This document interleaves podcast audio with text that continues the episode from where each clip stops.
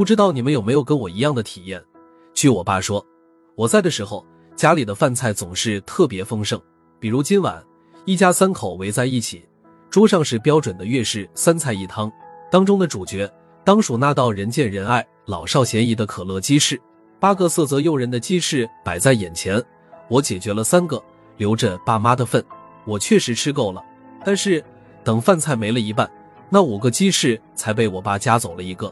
我下意识地说：“妈，吃鸡翅啊。”我妈回应：“行了，我吃其他的菜就好，你多吃，把剩下的吃完吧。”我夹起一个放在她碗里，我想吃回自己家了，你多吃才对。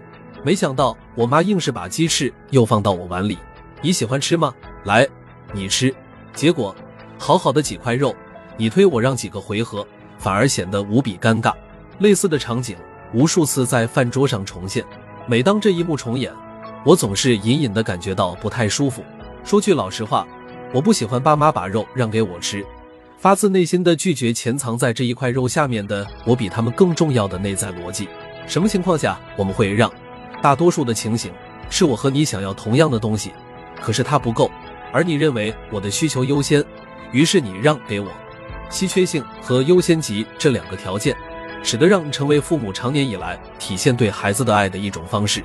尤其是在那个物质比较匮乏的年代里，想想在民以食为天的中国，他们愿意把最好的让出来，以一种割爱的方式表达爱。于是，小时候就有人说，在吃鱼肉的时候，要感谢正在啃鱼骨的爸妈；在啃鸡腿的时候，要感恩咽下鸡屁股的爸妈。但是我渐渐发现，鸡屁股其实可以扔掉，肉不够，下次可以买一只更大的鸡；鱼骨头其实也可以不用啃。肉不够可以多买一条鱼，发现了没有？随着生活水平的提高，有一些让其实不那么必要。如果说稀缺性和优先级成就了让背后的爱，那排除了稀缺性之后的让还剩下什么呢？爸妈始终认为我比他们更加重要，在他们深信的优先级下，即使生活中的资源已经不那么稀缺，依然停不下单方面的付出和让步，而这一口肉只是他们所有付出的冰山一角。问题在于。这些让我想不想要呢？当我想吃鸡翅的时候，我可以买，可以煮，也可以像今天一样自己加。但如果爸妈的付出超过了我的需要，这一种无条件的让步和付出便渐渐成为压力。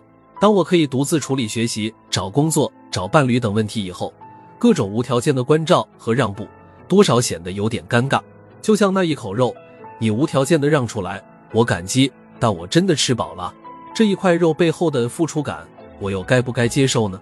当然，看到这里，估计会有人说，爸妈这种让步，归根结底还是因为爱，是天性啊。多少年来，中国家庭都是这样子的。你一个身在福中的年轻人，怎么就不领情了呢？